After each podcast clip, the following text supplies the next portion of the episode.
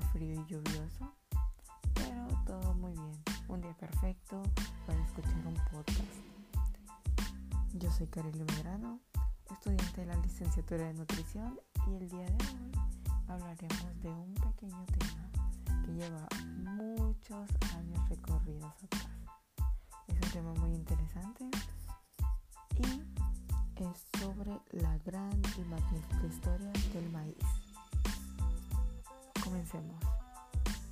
El maíz pertenece a la familia de las poáceas o gramíneas.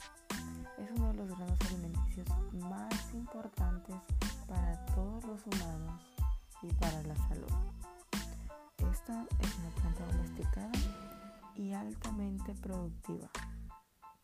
Esta no crece de forma salvaje como cualquier otra. No, no, no. Esta es completamente dependiente del hombre.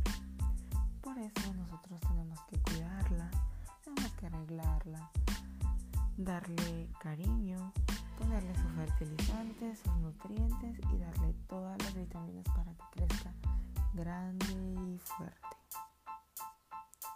El origen del maíz, o sea maíz, como es su nombre científico, es un cereal que tiene la capacidad de adaptarse y crecer en climas totalmente diversos, como les ahorita.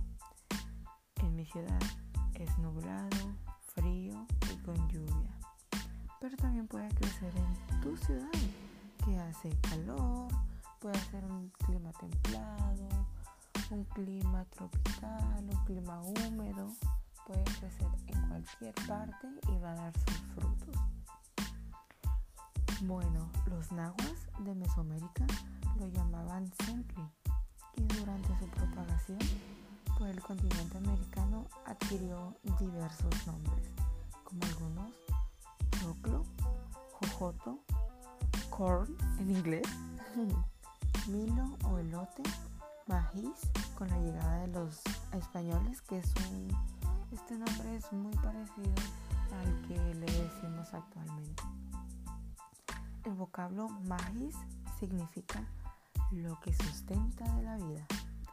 El maíz fue cultivado hace aproximadamente 10.000 años antes de Cristo y la evidencia más antigua es de 6.250 años y fue encontrada en la cueva de Iguila, Nacuiz, en Oaxaca.